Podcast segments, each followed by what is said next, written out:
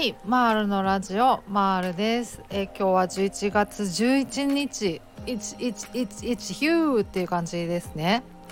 あ金曜日です。はい。これはあの数字がなんか連なると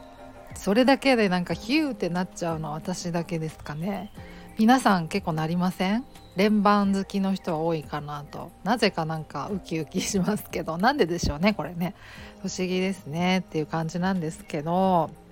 はい。今日はですねちょっと雑談会にさせていただきたいなと思っております。もう最近のですねあの配信をね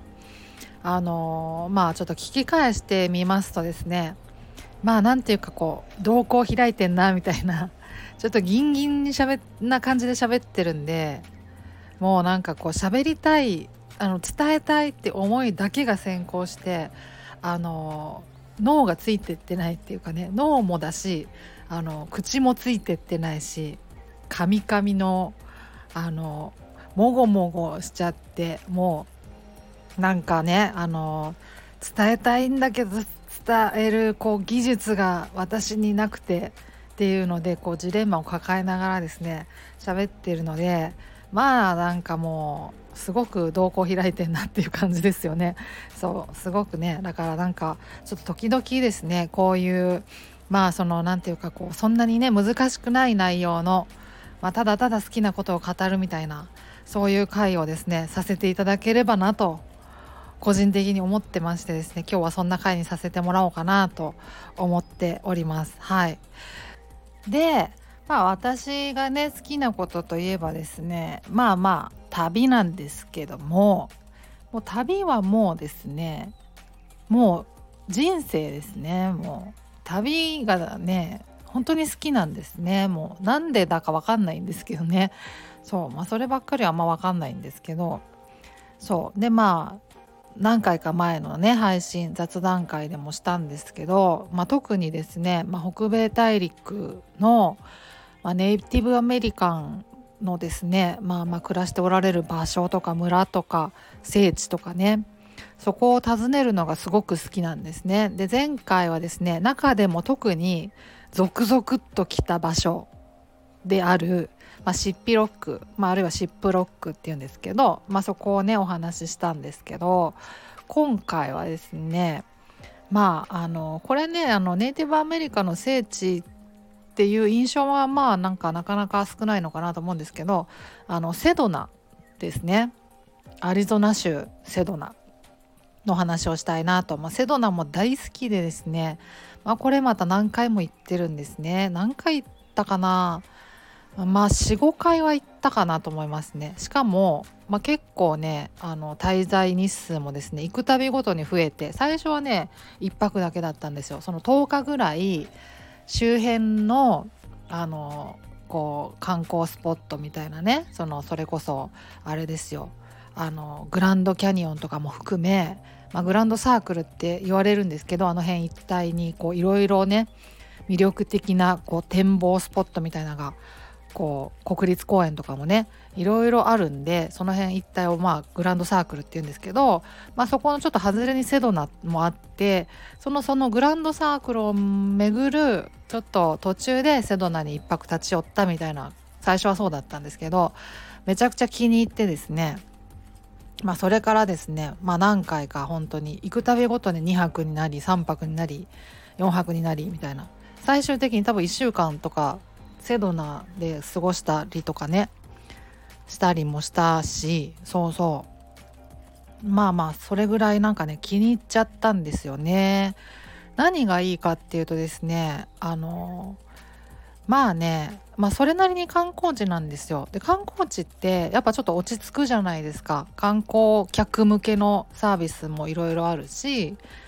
まあなんかこうウェルカムだからやっぱり。そう。ようこそみたいな感じの雰囲気があるからまあまあ落ち着くんですよね。うん、あの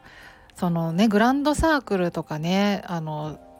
そのネイティブアメリカの聖地とかを訪ねたりとかして転々としてるとウェルカムじゃない場所とかも結構あるんで、まあ、ウェルカムじゃないとはいえその来るなっていうこうあまりにも排他的な感じでもないですよもちろんないんですけどあの人気がないとかえこれ行って大丈夫？みたいなちょっと不安になったりみたいなのもあるしそうあともうひたすらね移動が大変なんですよ。まあ基本車で行くんですけどまあ、次の目的地まで車で34時間みたいなノリでひたすらハイウェイを走るって感じだから荒野を突っ切るみたいな感じで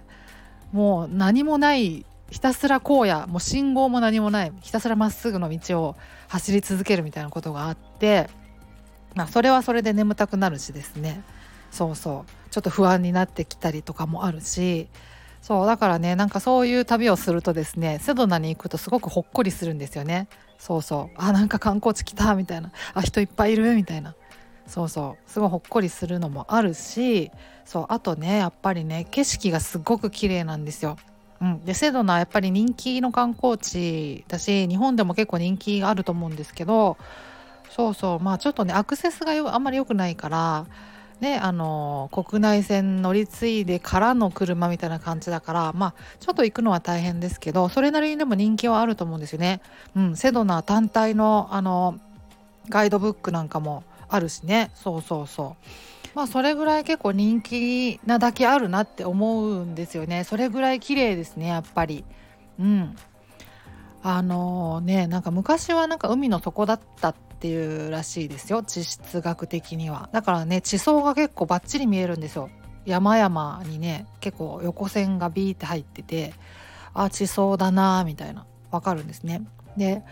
そういうまあね地質学的なあれであれっていうかどれかわかんないですけどあの赤いんですよ。赤土なんですよね。うん。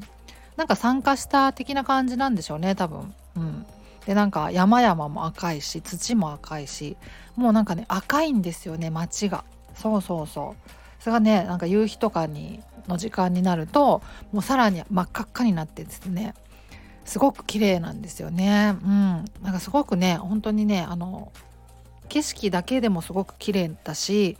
あとやっぱりねスピリチュアルなこうムードが漂ってるんで街中に。あのなんかそういうの好きな人とかはねウキウキすると思いますよ。占いとか好きだなとかパワースポット好きとかあとなんかこうパワーストーンとかねそういうのも好きだなとかいう人とかはより一層ウキウキすると思うんですけど、うん、あとね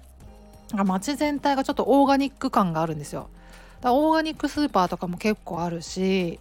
そうそう。まあオーガニックだけじゃないですよ。ちゃんとなんかいろいろいろんななんか本当に観光客向けのお店たくさんあるんですけどでもオーガニック感が結構強くてですねそういうのが好きな人もすごいウキウキすると思います。私本当にそのオーガニック的なものも好きだしでちょっと占いみたいなものもやっぱウキウキしちゃうからより一層ねなんかねウキウキしますね、うん、でセドナすごくいいんですけどそう。で、ま、セドナといえば、まあ、ボルテックスって言われるねそのこう地中のなんかエネルギーが噴き出す場所みたいなっていうのが、まあ、いくつかあるって言われてて、まあ、特に有名なのが4大ボルテックスって言って、まあ、4つぐらいね言われるやつがあるんですけどそれとはやっぱねそれだけじゃなくてそれ以外にもたくさんね素敵な場所がたくさんあるんですよ本当に。でねあの私が本当にもう毎度行くたびに行くんですけどその Birthing Cave っていうところがあってあのバースですね。あのバースデーのバース。誕生のバース。 Birthing Cave はあの洞窟っていう意味ですよね。そうそう。だから日本語で言うとなんか子宮の洞窟とかって言われたりもするんですけどそれがねなんかねあのね Google マップで Birthing Cave って検索すると一応出てくるんですけどなんかねあの写真とかね載ってる写真とかそれなんですけどね場所がねなんかちょっと違う気がするんですよ。うん、なんかねいまだにね場所がどこかいまいち分かってなくてあのガイドさんにね連れてってもらうんですけど毎度。分かんなくて場所が。そうそうそう。なんかねすごいすごいところがあってそれもまたねあの Google マップとかで検索して写真とかを見ていただけたらなと思うんですけど私もねあのサムネその写真にしときますね。そうそう。あのそれもね行くたびに行くんですよそこに。そう。すごいところで。あのね本当にね90度ぐらいの壁面にポカッと穴が開いててでそこにねちょうどねあの何て言うかねあの体育座り体育座りっていうのか三角座りをすして座るとなんかいい感じにポカッと収まる感じの穴が開いててそこにねよじ登っていけるんですね。でよじ登ってですねそこに入ってそこから見た景色がまたねすごくすごいんですよ。なんかねいやまさにバーシングって感じ。生まれるって感じ。なんか初めて世界を見たっていう感じの景色がですねあのなんか広がってるんですよね。生まれてきて初めて見るものみたいな感じ。赤い土と緑の木々とで真っ青な空がねその洞窟の隙間から見えるんですけどいやなんかね本当にねそこに入るとねあのすごくねなんか感動するんですよね、うん、やっぱり。あ生まれてきてよかったみたいな理由はないんだけどなんか美しい世界をそうやって見見れたことにあの素直に感謝できるというかね。あの本当ね尊い場所ですよ。そういうの。でそれもねまたネイティブアメリカのそ,、まあ、それ自体が聖地かどうかわからないんですけど、まあ、その近くにネイティブアメリカの人が使ってるなんかこう祈りの場みたいなのも使ってた、まあ、かつて使ってたのか今も使ってるのかわかんないですけどみたいなのもあってですねまあやっぱりなんかちょっと違うなっていうムードが漂ってるんですけどなんかなんかこう神聖な感じがするんですけどいやいいですよ。で未だにねなんか連れてってもらうからでしかも観光地観光スポットって感じでもなくていつも人気がないんですよね。だから知る人ぞ知る的な場所ではあると思うんですけどそうそうだからねあの毎度どこか分かんないんで、まあ、それだけはですねガイドさんにお願いしてあの連れてってもらうんですけどそう。めちゃくちゃすごいねいい場所なんですよね。ねセドナね本当にいいですよ。うんまた行きたいなとは思うんですけどね本当にこう円安？頼むよって感じですよね。今いくらですか ?150 円近くいっちゃってますかね。ねえそんなのもうめったに行けないですよもう北米なんて150円になっちゃっちゃもうねただそのあれですよね今燃油サーチャージもめちゃくちゃ高いじゃないですか北米なんて行こうと思ったらもう多分サーチャージだけで10万ぐらいいっちゃうと思うんでプラスだからね航空券代もあるから。いやーとてもじゃないけども私には無理ですがねいつかまた行きたいなとは思ってるんですけどね、うん、すごく素敵な場所ですよ。写真だけでもねあの結構ねわあ綺麗って思えると思うんでそのね Google マップはすごくおすすめなんですよ。あの一応ねやっぱ Google ってアメリカの会社だからアメリカの国内は特にねかなりカバーしてるんですよね。あの写真とかも。だからそのアメリカ国内の名所とかをねあの Google マップだけであの巡るみたいなのも私は好きなんですけどそうセドナのねあの有名なところとかねいろいろ見ていただきたいなと思います。すごい素敵ですよ。うん。アリゾナ州ですね。そうアリゾナのあのをちょっと北に行ったとこですね。空港からね。そうそうそう。そんな感じです。また行きたいなと思いますけどね。はい。そんな感じでまたあの近々ですねこの